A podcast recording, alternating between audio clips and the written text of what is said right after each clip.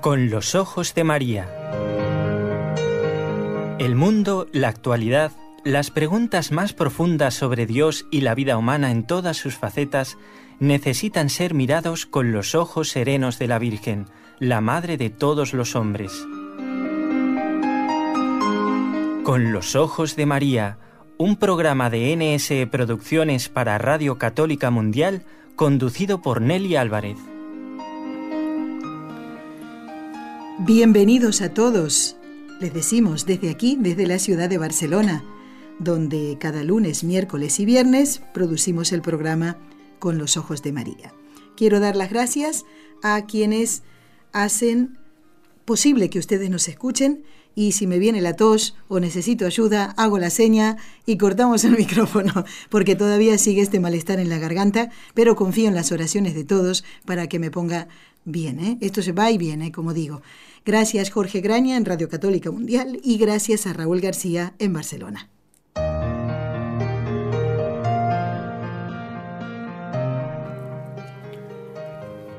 Bueno, y mm, contentos de tener en una misma semana dos veces al doctor Eudaldo Formen. El lunes pasado estuvo respondiendo a consultas de oyentes y ahí estaba bien yo y ahora otra vez vuelve este malestar. En este primer viernes de mes del mes de julio, el mes de, la Virgen del Carmen, que tenemos aquí en nuestro estudio también con el escapulario, está el doctor Eudaldo Formen, que como ya saben es profesor universitario de Barcelona y miembro de la Pontificia Academia Santo Tomás en Roma. ¿Cómo está, doctor Formen? ¿Qué tal? Muy bien, encantado de estar aquí como siempre y hoy especialmente por el tema ¿eh? que ¿Le gustó, me propuso. ¿eh? Sí, muchísimo. Ah, bueno, bueno, bueno.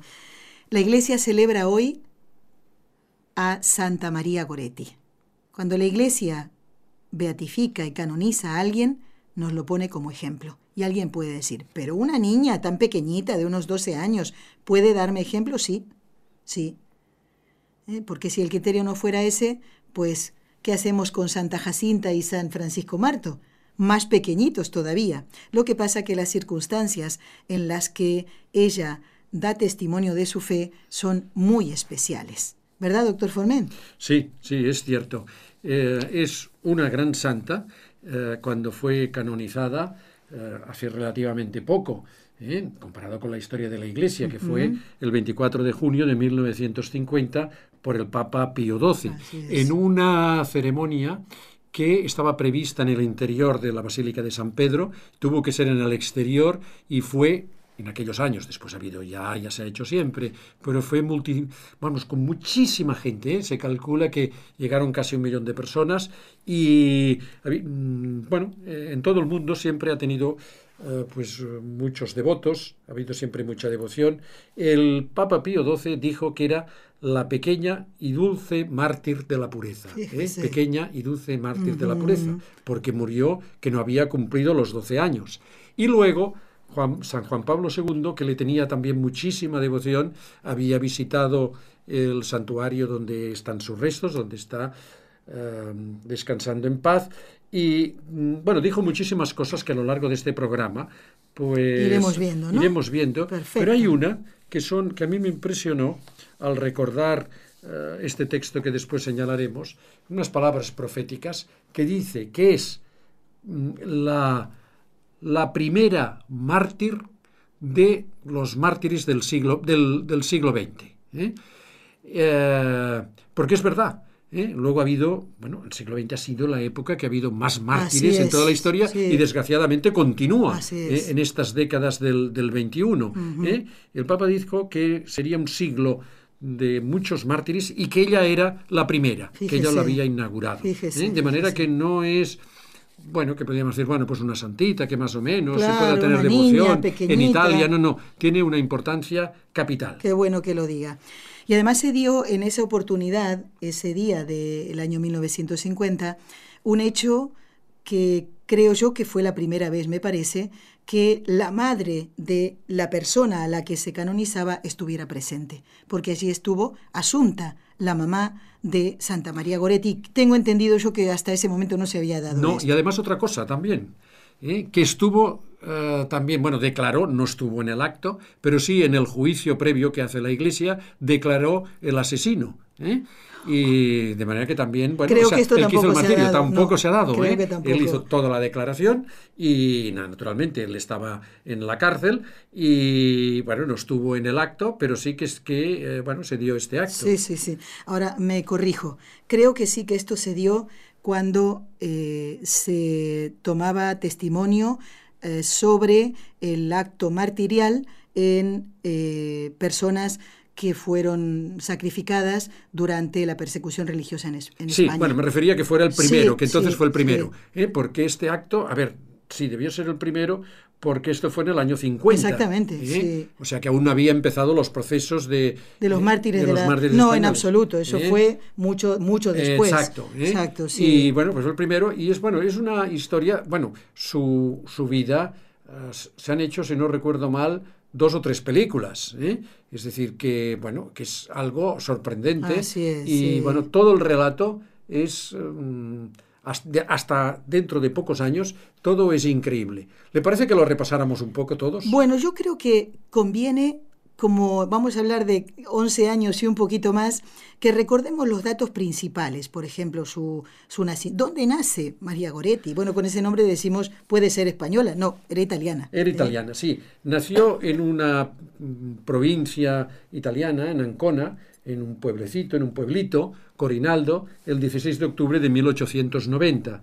Sus padres tuvieron que emigrar, era una familia muy pobre, trabajadores, pero era una familia, como dijo el Papa Juan Pablo II, era una familia eh, ejemplar, porque era humilde, pobre, pero que eh, enseñaban a los hijos pues eh, cumplir los mandamientos, eh, vigilaban pues sus amistades, su conducta. Eran una familia que, bueno, por la gracia de Dios, pues tenían este don de saber educar, educar a los hijos. Tenían siete, eh, uno de ellos creo que murió. Bueno, su padre mm, se tuvieron que emigrar en, cerca de Roma, en otra provincia, que entonces era, era pantanoso. ¿eh? Eh, y había la malaria. ¿eh? En los pantanos, por los mosquitos. Aquí en Barcelona también, hace pocos años, muy cerca de aquí, donde está ahora el aeropuerto, Sí. también era una, zona pantanosa y había malaria en los años 30, 40. Ah, fíjese, no sabía, ¿eh? doctor. Sí, en los llanos, cerca de los ríos, pues eh, acostumbra a veces que queda agua, ¿eh? tierras pantanosas. sí, sí. Y bueno, allí trabajaban la tierra y su padre, pues bueno, murió y tuvo que emprender eh, pues el sostén de la familia, su, su madre, con los hijos. Ella no era la mayor, era la segunda, creo, pero bueno, que ella le daba siempre ánimos a su madre, era una chica pues con, con mucha eh, visión sobrenatural y le decía pues algo así, ¿no? Ánimo mamá, que saldremos adelante con la ayuda de Dios. Qué ¿eh? bonito, qué bonito, Y ¿eh? bueno, trabajaban todos. Entonces tuvieron que vivir en una casa que al lado había un vecino, que era una familia desestructurada, y, y este vecino tenía un hijo, mayor que ella, tenía, cuando ocurrieron los hechos, 20 años, y era un chico que eh, eran ateos o agnósticos, no tenía ninguna formación religiosa, eh, no había recibido los sacramentos, como cosa que había hecho pues esta niña, eh, Marieta que le llamaban, Ajá. y, y además era un chico que vivía según el ambiente de la época, de manera que en su habitación pues tenía pornografía por las paredes, calendarios, en Sí, fin, sí, sí. y con malas eh, eh, lecturas Compa- que lo podía leer todos, malas compañías. claro. Bueno, total, que este chico, Marieta era una, una niña, eh, que quizá era un poco más desarrollada por su edad, pero era una, mu- una mujer muy fuerte, y entonces el chico le hizo un día pues una, una bueno, proposiciones deshonestas, cosa, cosa que ella se negó y a la tercera vez el chico le había preparado todo para que estuvieran fuera sus, sus padres, bueno, la madre, Sí. los padres que estaban trabajando al lado, y entonces le hizo, la encerró en una habitación, le hizo otra vez esta proposición deshonesta y eh, ella naturalmente le dijo algo. No, no, no acababa de entenderlo muy bien, porque era una niña muy pura, era una niña, no había Sí, cumplido sí, los 12 sí. años. Y entonces eh, le dijo, mm, no, que esto es pecado ¿eh? y irás al infierno. ¿Eh? Es curioso, son frases muy breves las que tenemos de ella, pero muy verdaderas y muy radicales. Claro. Es verdad, esto es pecado Así y si se comete el pecado se va al infierno. Entonces, ¿qué ocurrió? Pues que el que llevaba una lima, un instrumento punzante, la apuñaló en el estómago eh, cayó en el suelo, miró si estaba muerta, como no estaba muerta, regresó, se la clavó en la espalda y bueno, y salió. Entonces, bueno, sus, eh, el padre del chico entró en la habitación, lo vio y bueno, ya llamaron a los, eh, los guardias, los carabineros, exacto, que estaba viva, la llevaron a un hospital estuvo sufriendo, intentaron operarla, pero no pudieron durante 24 horas, pasando muchísima sed. Y eh, ella es curioso porque le dijo que le perdonaba ¿eh? y que rezaría para que eh, se convirtiera. Esto es lo que dijo la niña. Esto es un detalle que nos da, mm, mm, es el, el, ¿cómo podemos decir? Nos puede hacer entender por qué en la canonización Estando ella presente, es decir, Asunta, la mamá de María Goretti, el Papa Pío XII dijo, no sé a quién canonizar, si a la hija o a la madre. ¿Por qué? Fue la madre, Asunta, la que le pregunta, eh, o el sacerdote que estaba también allí, pasionista, Marieta, ¿perdonas a Alejandro? Y fue ahí donde dice esas palabras que es imposible dejar de recordar. Eh, sí, y no solo eso. Y ella agonizando ya, ¿no? Sí. Quiero que esté conmigo en el cielo. Esas son las palabras que dijo.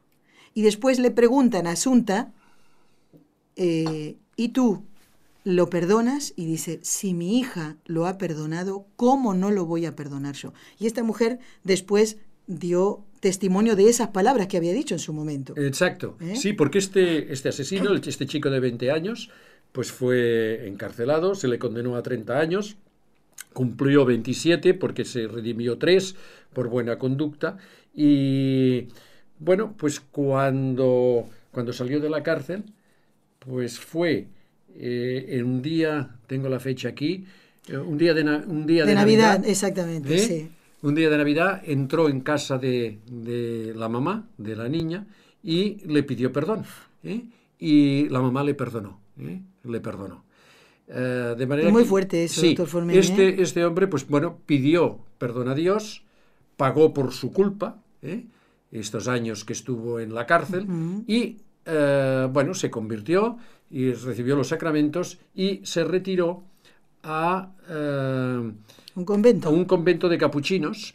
y allí estuvo como hermano lego, pues cuidando el jardín, estando con ellos, y bueno, pues murió pues una muerte pues, una santa muerte una santa muerte, sí, ¿no? Sí, sí, sí. Y no solo eso, escribió una carta dirigida a los padres, a los padres, padre, papá, mamá, de todo el mundo, para que cuiden a sus hijos y no hagan, dio a entender eso, ¿no? Lo que hizo su padre con él.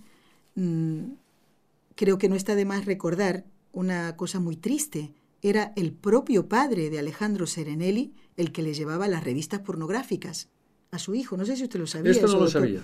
Entonces, claro, era como que iba alimentando toda e, e, esa lujuria que este jovencito tenía, no tenía a su madre, que también ese puede haber sido un, un punto importante ¿eh? en el por qué él cayó en, en, estas bajezas, porque de otra manera no se puede decir, ¿verdad?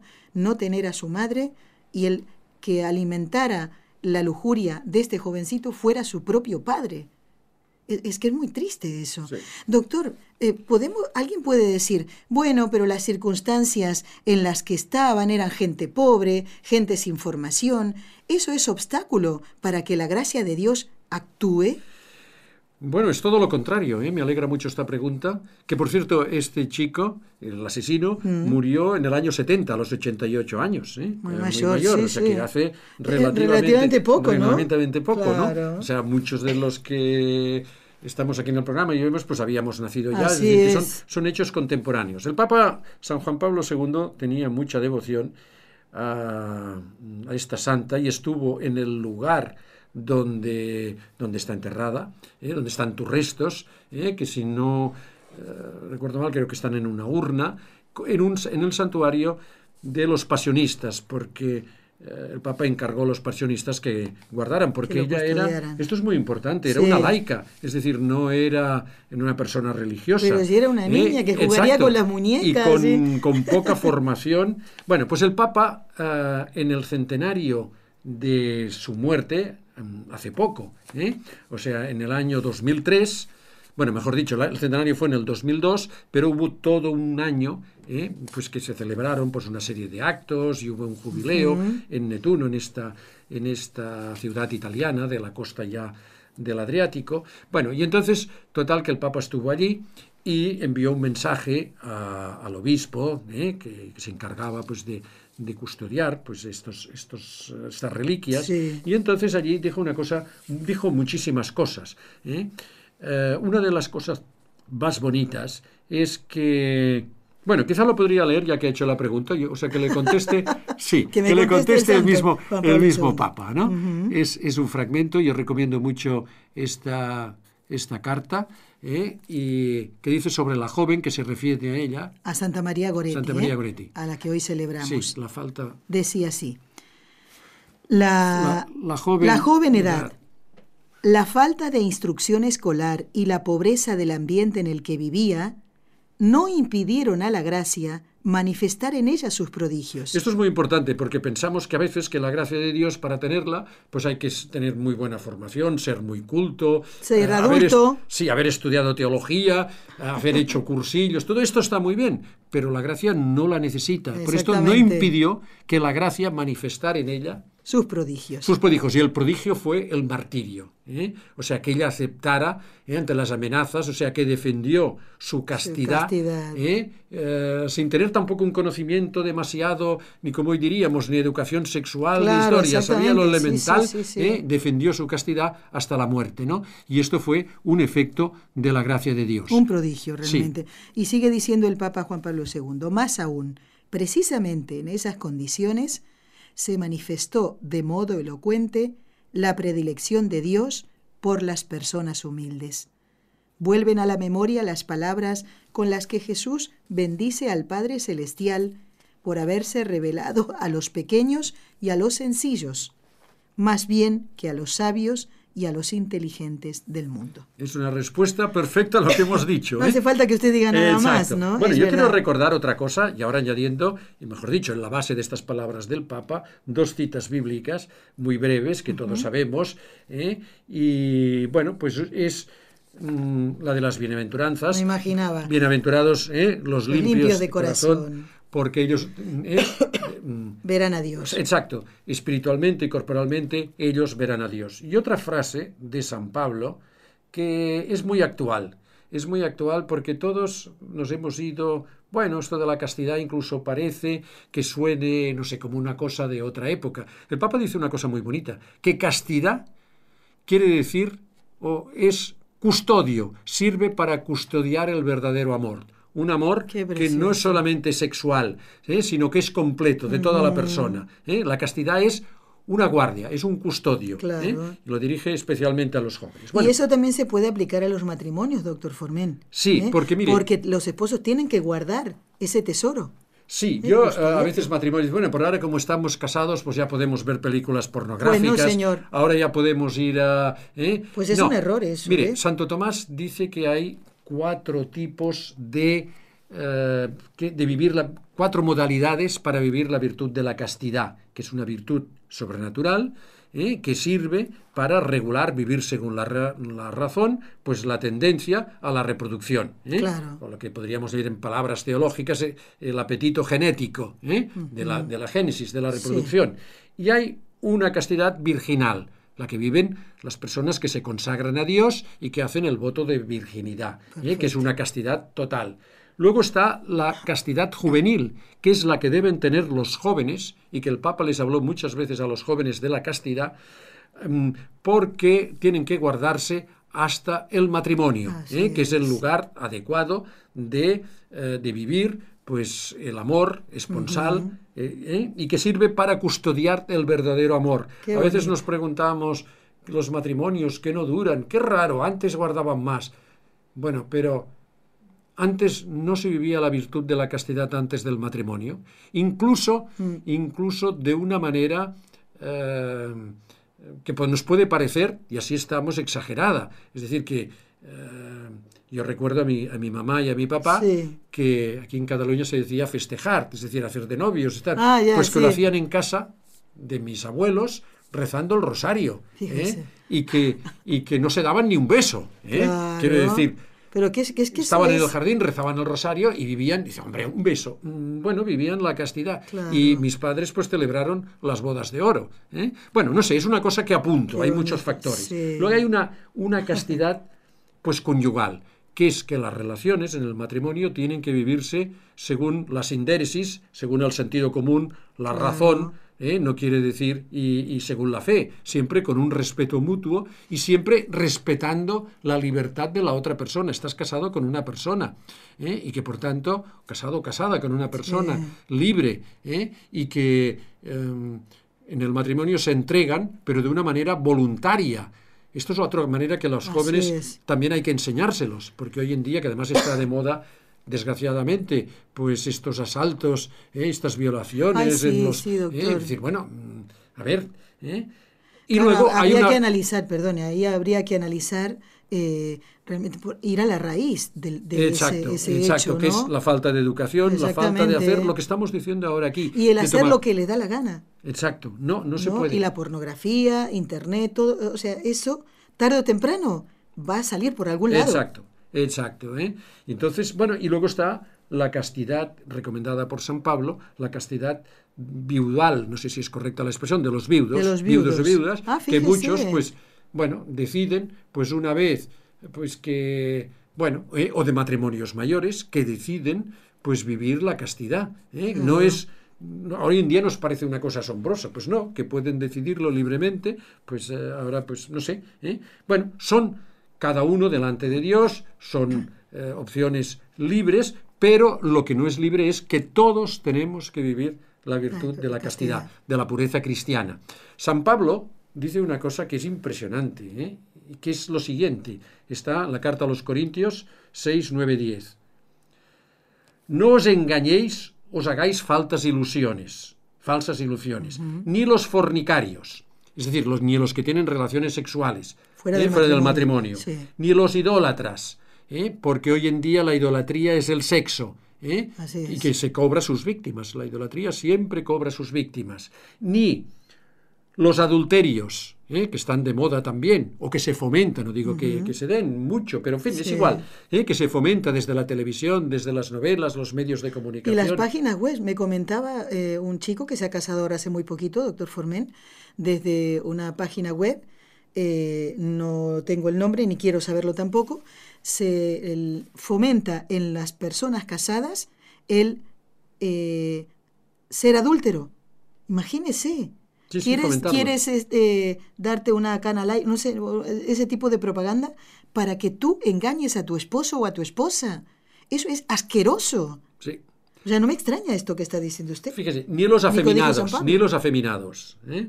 ni los sodomitas, ¿eh? O sea, todo aquí entre los sodomitas, pues Sí. todos los transexuales, los, bueno, todas las historias, poseerán el reino de Dios.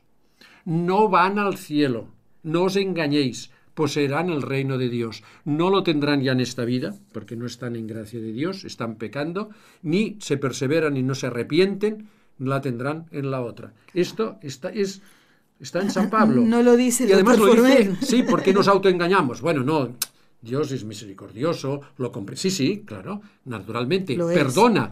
Pero como aquí hemos visto con el, con el asesino, ¿eh? Alejandro. Alejandro, que claro que lo perdonaron, pero él había pedido perdón a Dios, él pidió perdón, él reparó, ¿eh? hizo penitencia hasta el final de, de sus su días, que estuvo en el convento, ayudando y viviendo pues una vida, Y santamente, vida ¿eh? dicen sus compañeros que vivió ¿eh? santamente. De manera que no nos engañemos, porque tendemos a engañarnos. Es una cosa diabólica y en realidad todo esto, todo lo que va y que lo vemos hoy en día contra la castidad, es ir contra Dios, porque el hombre no está hecho para esto. El hombre no está hecho. ¿eh? Lo natural es pues que mm, que cumpla los mandamientos y con ello cumpla la castidad, que amo a su esposa, que la respete, que, se, que respete a su cuerpo, que se respeten mutuamente, que tenga a los demás no como objetos de placer sexual, Claro. ¿eh? sino que los, los tenga como personas, ¿eh? libres, queridas por Dios, imágenes de Dios. Él, esto es lo natural y eso es lo que enseña la fe. Y lo que da la felicidad, doctor Formen. Exacto, exacto, sí, lo dice también, lo dice, dice el Papa que es lo que da Mire, podríamos leerlo, gracias. El Día del Ángeles dijo una cosa Hombre, muy no, bonita. yo no había leído todo esto, esto No, que usted no, ha traído, ¿eh? Son preguntas que me surgen. eh, dice lo siguiente. Aquí es, mire, lo puede, lo puede leer. Marieta recuerda a la juventud del tercer milenio que, que la verdadera felicidad exige entereza y espíritu de sacrificio, rechazo de cualquier componenda con el mal y disposición a pagar personalmente, incluso con la muerte, la fidelidad a Dios y a sus mandamientos. Es muy importante porque, qué cosa, ¿eh? claro, vivir la castidad no es fácil, ¿eh? requiere entereza de espíritu, ¿eh?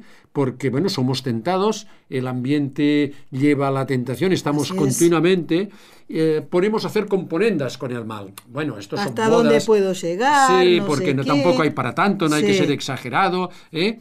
y no hay que ser eh, radical, y disposición a pagar personalmente, incluso con la muerte. Esto se lo dijo el Papa a los jóvenes.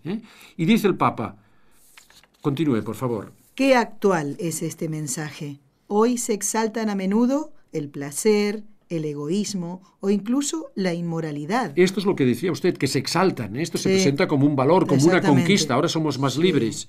O incluso, decía el Papa, la inmoralidad, en nombre de falsos ideales de libertad y de felicidad. Exacto. Es necesario reafirmar con claridad que se debe defender la pureza del corazón y del cuerpo, porque la castidad custodia el amor auténtico, lo que usted decía antes. Exacto. Dos cositas, doctor Formen. Primero, que mm, en cuanto al párrafo que leímos antes, ¿eh? Eh, disposición a pagar personalmente, incluso con la muerte, la fidelidad a Dios y a sus mandamientos, me hace acordar de algunas mujeres en la época de los cristeros, que eh, los comandantes que estaban al servicio del gobierno, pues las conocían por su trabajo en acción eh, en asociaciones católicas y muchas de ellas fueron seducidas para poder salvarse de la muerte y dijeron no y murieron, ¿eh? fueron mártires. Hay varios casos de, de estos. Y mm, en cuanto a mm, esto de, de la castidad custodia el amor auténtico, hoy nos quieren presentar eh, este, no sé, eh, este dicho, ¿no? No, no, no, no se puede llegar casto al matrimonio, no se puede llegar sin haber tenido relaciones, sí que se puede. Y esto, doctor Fonmen, como con Raúl varias veces lo he comentado en el programa, pero no sé si usted se lo había dicho yo alguna vez, con Raúl estamos dando cursillos prematrimoniales. Cuando hablamos de la castidad, nosotros lo hemos vivido, esto es que es precioso. Eh, les queremos decir a los jóvenes y no tan jóvenes, se puede. Tú sabes lo que es llegar a la noche de bodas y estar juntos por primera vez, después de haber vivido ese, esa época de sacrificio, ¿verdad? Porque cuesta. Sí, sí, lo dice Pero el Papa, lo hemos leído. ahí ¿eh? Se necesita un esfuerzo. ¿eh? Espíritu de sacrificio, espíritu entereza. Exacto. Pues está coronado todo ese sacrificio el día que por primera vez tú y tu esposo, después de haber recibido el sacramento del matrimonio, están juntos por primera vez. Pero no centrarse en eso simplemente en lo que es el acto conyugal, sino que ese es el inicio. El acto conyugal, los esposos tienen que tenerlo. Es ¿eh? una expresión de un don. ¿eh? Exactamente. Dos personas que se dan, Así que se dan mutuamente. Y ¿eh? entonces, y ah, libremente, con y libertad, libremente, que hoy en día se fuerza. ¿eh? exactamente. Por la violencia o a veces por la coacción. Pues las amigas, por ejemplo, una chica, hombre, todo Sí. el mundo lo hace, es que hay que hacerlo, o los chicos. Pues Eres una tontería. retrógrada si no lo Exacto. haces. Es una idolatría esta del sexo, como decía antes, porque es destruir, es demoníaca, destruir la imagen de Dios en el hombre. El hombre tiene una naturaleza, una manera de ser dada por Dios para que sea libre, para que sea feliz, para que se respete mutuamente. Y esto es destruirla. Incluso todo, pues, eh, pues de, bueno, pues esto de la transexualidad, de elegir el, todas estas cosas, es querer destruir la El naturaleza de humana Dios, claro. que ha hecho Dios. Es decir, no solamente ya es destruir las leyes de Dios y no seguirlas, sino destruir lo que ha hecho Dios,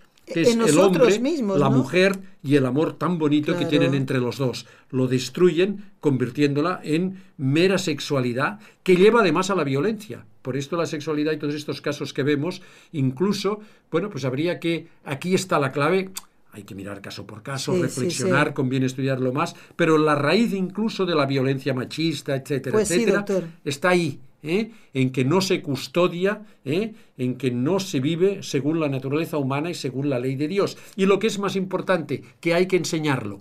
La madre de esta chica, de María Goretti, de, María Goretti, esta santa, de esta niña, le educaba. ¿eh? La niña sabía el catecismo, su madre la educaba cristianamente.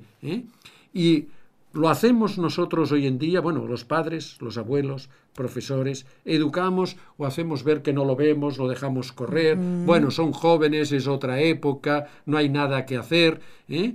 El Papa... Hay mucho que hacer. Que yo recomiendo este, exacto, este... Diga los datos, doctor sí, para que lo sigan, porque son dos textos nosotros hemos leído algo, ¿eh? pero yo los tengo aquí. Fue el Ángelus del domingo 6 de julio de 2003, que el Papa recomendó, que dijo que es actual, que era para los jóvenes, ¿eh? y que y que bueno, la pureza de corazón, fíjese por ejemplo lo que les decía, como, léalo por favor esto. La pureza de corazón, como toda virtud, exige un entrenamiento diario de la voluntad y una constante disciplina interior. Requiere, ante todo, invocar asiduamente a Dios en la oración. Esto es muy importante. Bueno, pues esto fue el Ángelus del 6 de julio del año 2003, un domingo.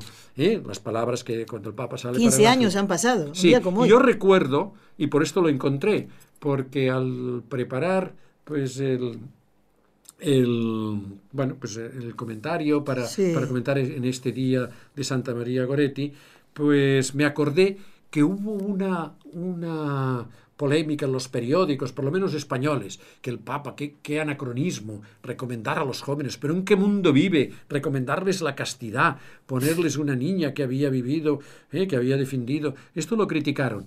Es más, hay un documento más extenso, muy bonito, que habla pues esto del perdón, de... Mm, pues... Eh, mm, de la castidad, que, eh, y de Santa María Goretti, que es el mensaje que el Papa dio ¿eh? al obispo de Albano, ¿eh? con ocasión, pues lo que hemos dicho, y que... Con ocasión del centenario de la muerte. Y que está fechado también el 6 de, de julio del año 2003. Ah, hay, hay eh, bueno, puede que alguien diga, piense tal como se dice, pero esto es la castidad, que han hablado esta gente de la virginidad, de la pureza, esto es casposo, es una cosa ya de viejos que lleva caspa. Fíjense que dice, bueno, se utiliza en España, esto es una cosa casposa, esto es una cosa ya... ¿eh? Pues miren, el Papa nos enseñó, el Santo Papa Juan Pablo II, un párrafo solamente. Muy este. bien. Qué luminoso ejemplo para la juventud, el de Santa María Goretti a la mentalidad de apatía que impregna gran parte de la sociedad y de la cultura de nuestro tiempo, le cuesta a veces comprender la belleza y el valor de la castidad. Y esto está claro belleza. La, castidad es bella. Claro que sí, ¿eh? Tiene valor y bella. ¿eh? El valor que tiene la castidad. Lo ¿eh? que le decía antes, doctor Formen, cuando le hablamos a los jóvenes que preparamos para el matrimonio de la, de la belleza de la castidad, es que se les ilumina la cara, se lo tengo que decir y, e inclusive nos ha tocado preparar a parejas que estaban unidas sin estar casadas, eh, eso son parejas, ¿no? Sin estar casados, y, y les proponemos vivir en castidad hasta el día de la boda. Y ya tenemos conocimiento de que lo hacen. hasta los párrocos se asombran, dice, pero ¿cómo puede ser? Pero se puede lograr, porque con la ayuda de Dios, si te lo propones, podrás llegar casto al matrimonio. Y si ya estás, vas a casarte con quien estás unido desde hace tiempo, ¿eh? pues vive la castidad hasta el día de la boda. Y vas a ver las gracias que el Señor va a derramar por ese sacrificio que vas a hacer para entregarle eh, tu cuerpo a quien será tu esposo, como Dios manda en el sacramento del matrimonio. Perdone, pero estos temas son es que me, realmente muy, actuales, muy necesarios y, y lo, lo, llevo tan dentro porque, no sé, la, la felicidad que podemos alcanzar comprendiendo el plan de Dios no tiene parangón en esta tierra. ¿eh? Hacer lo que Dios quiere y querer lo que Dios hace, que lleguemos al matrimonio para entregarnos en ese día de nuestra boda a nuestro esposo. Doctor Formen, mire qué bonito todos los, puntos que hemos tocado gracias a que hoy se festeja en la iglesia Santa María Goretti y ella es un ejemplo de la, esa eh, castidad que todos tenemos que vivir según nuestro estado. Doctor Formen, yo le quiero dar las gracias. ¿Qué más queda? Eh? Se las damos a Santa María Goretti. A Santa María Goretti. Y además le pedimos que nos ayude para que todos vivamos la castidad. Así es. Nosotros, todos los cristianos y el mundo que comprenda este valor y esta belleza de la castidad. De manera, si me permite, que acabamos así. Santa María Goretti. Ruega por nosotros. El programa no termina, ¿eh? Se va el doctor Formen y le doy las gracias de nuevo. Lo esperamos muy pronto, doctor. ¿eh? Encantado. Le dejo descansar por un tiempo porque ha estado en la misma semana dos veces. ¿eh? gracias. Amigos, no se vayan, el programa continúa así. Si deseas participar en vivo en el programa Con los Ojos de María en Radio Católica Mundial, marca el siguiente número de teléfono 1866-398-6377 si llamas desde Estados Unidos o Puerto Rico. Si llamas desde otros países, marca el código internacional y luego el número 1205-271-2976.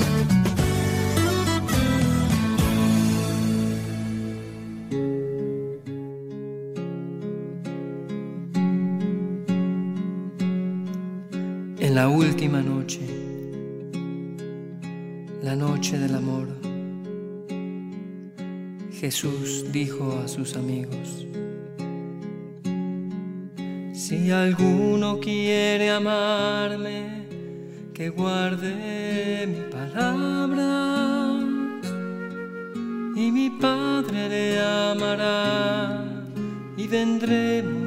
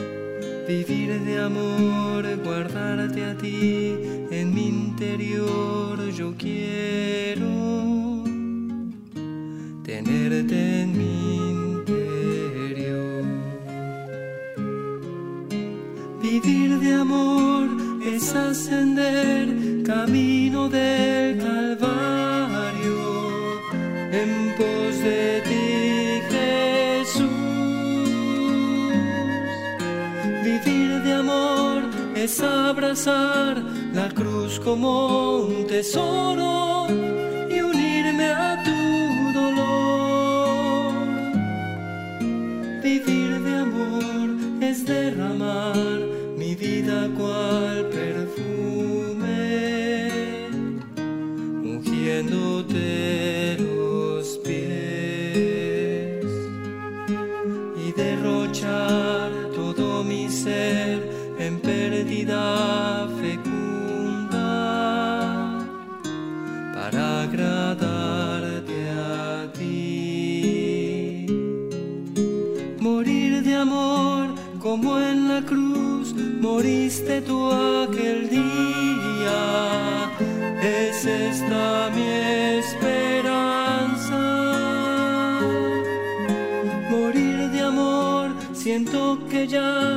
acaba mi destierro y en verdad este será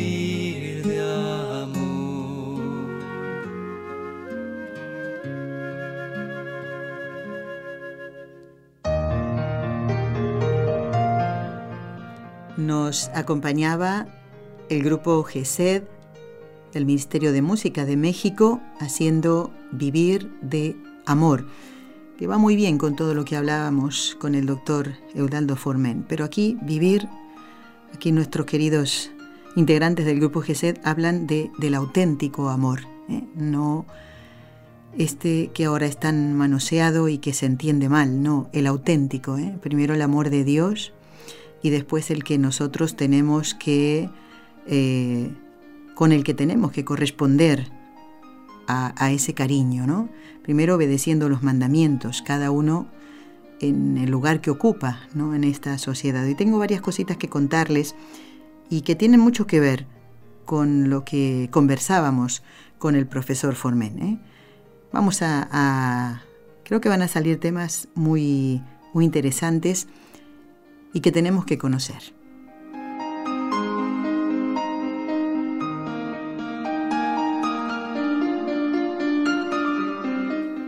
Bueno, y aquí seguimos resistiendo ¿eh?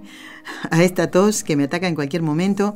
Sepan ustedes disculpar si se me escapa, ¿eh? si se me escapa esta tos. Bueno, nos ha llegado un correo. Yo les dije que iban a salir algunos temas interesantes y que nos va a hacer pensar a todos. Nos ha escrito una señora, no puedo nombrarla, pero sí puedo decir la situación. Eh, hay problemas en su matrimonio, tienen varios hijos y pobrecita, ella me dice, me pide disculpas porque se ha extendido en, en el texto del correo, pero dice necesitaba desahogarme. Y es cierto, cuando hay problemas en el matrimonio, cuando todos tenemos inconvenientes, ¿verdad? Que siempre necesitamos pues hablar con alguien.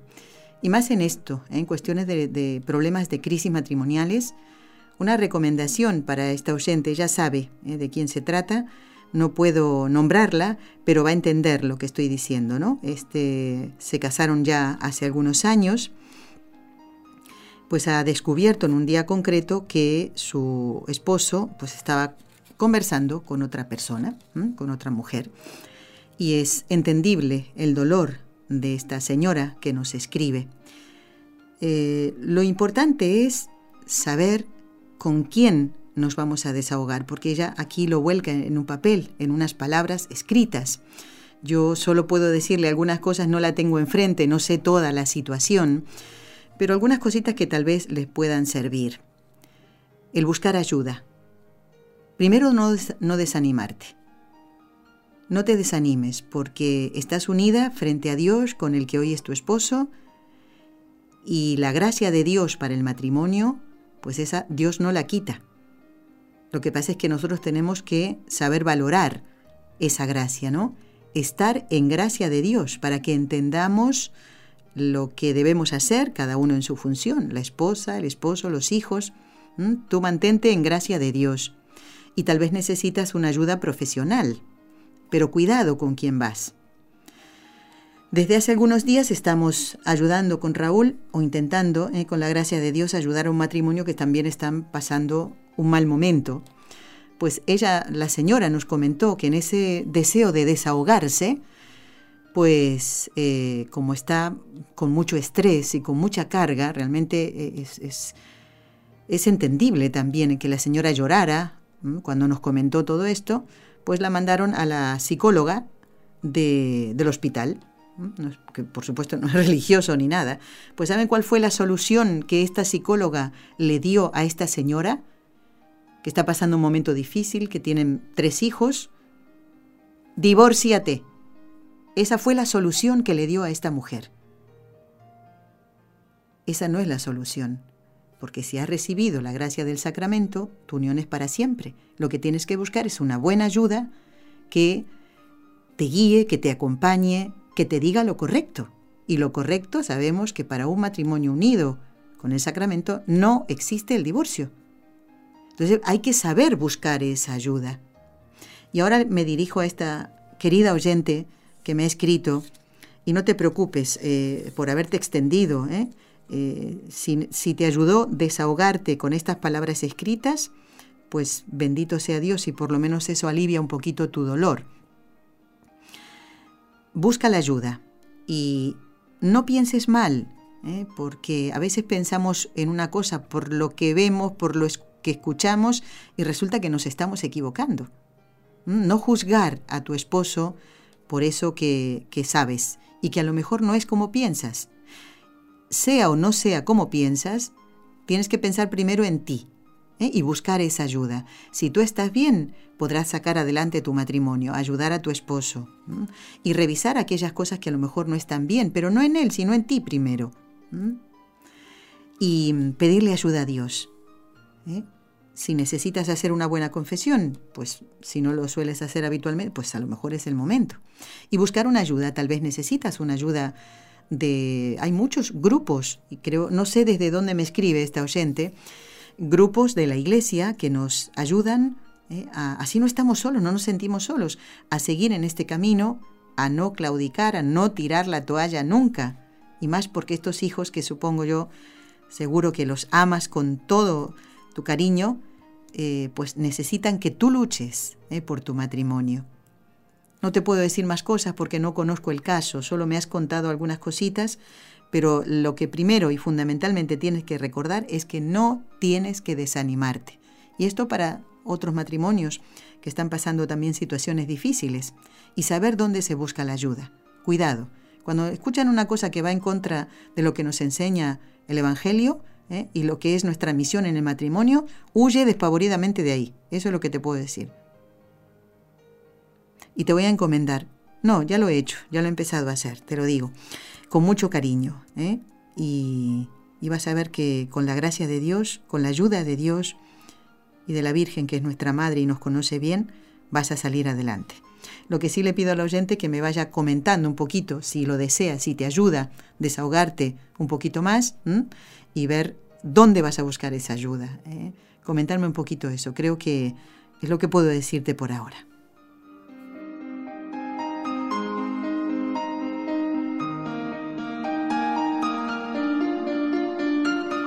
Quiero saludar a Rocío, que ponía intenciones para la misa del último día del mes, del mes de junio, que acaba de terminar. Y saludo también a Giovanna, que nos dice, buenas tardes, Raúl y Nelly.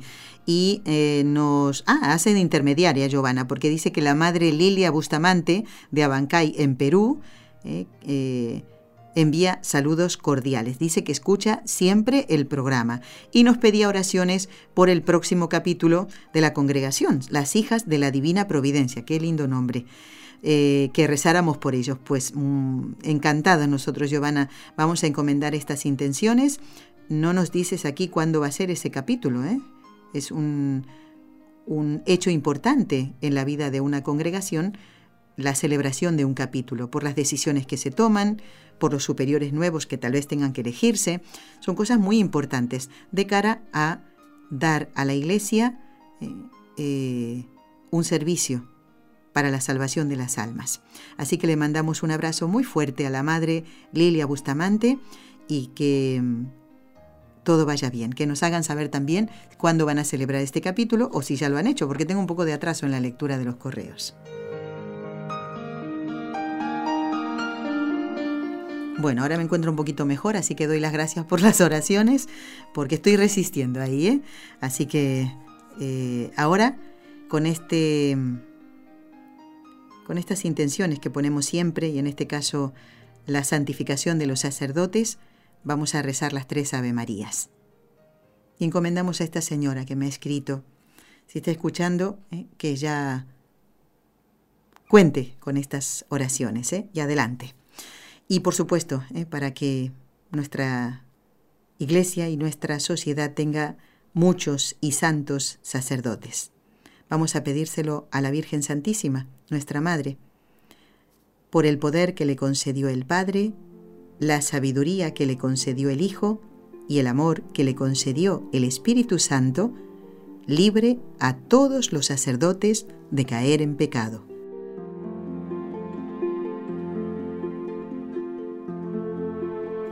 Dios te salve María, llena eres de gracia, el Señor es contigo. Bendita tú eres entre todas las mujeres, y bendito es el fruto de tu vientre, Jesús. Santa María, Madre de Dios, ruega por nosotros pecadores, ahora y en la hora de nuestra muerte. Amén. Dios te salve María, llena eres de gracia, el Señor es contigo.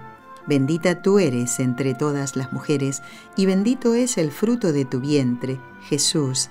Santa María, Madre de Dios, ruega por nosotros pecadores, ahora y en la hora de nuestra muerte. Amén. Dios te salve María, llena eres de gracia, el Señor es contigo.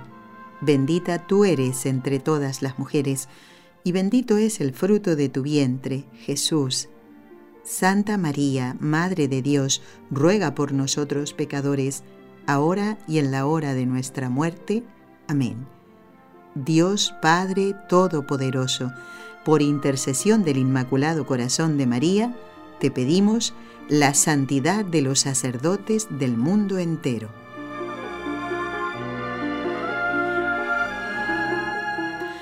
Eh, para mí ha sido este un programa eh, precioso, ¿no? Esta charla con el doctor Formen.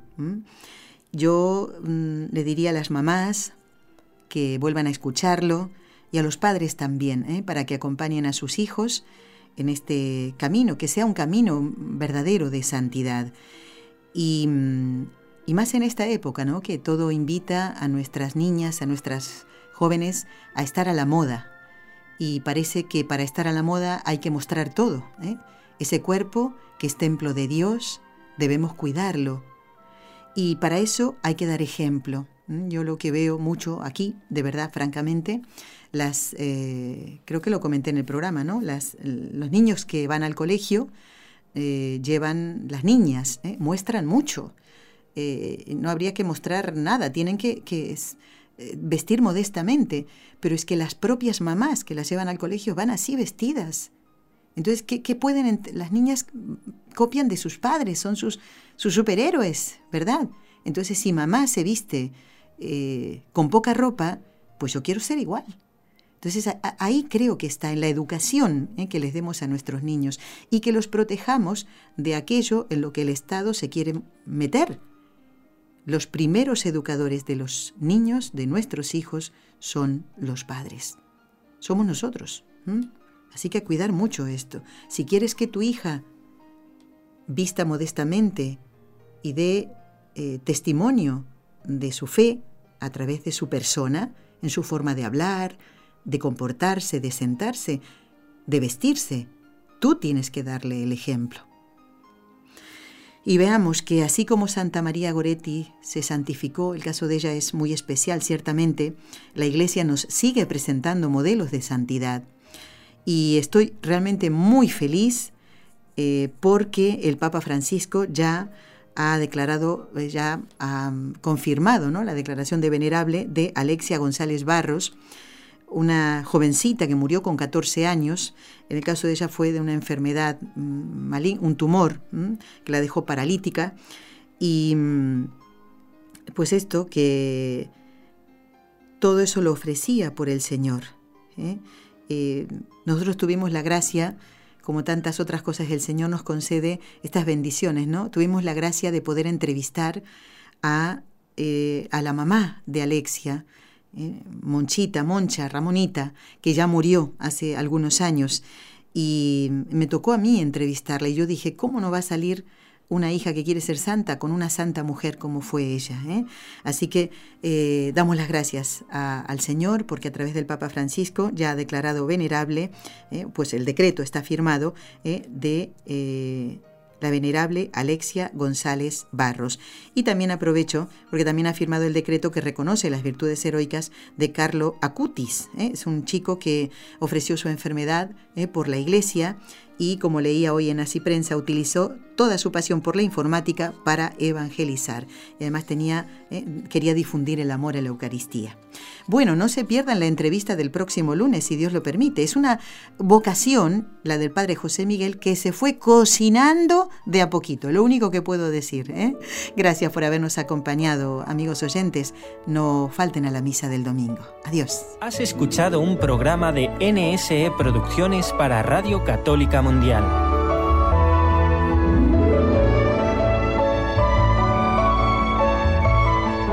¿Quieres conocernos? escríbenos al correo electrónico con los ojos de María arroba nsradio.com. Envíanos tus sugerencias o comentarios con los ojos de María arroba nsradio.com.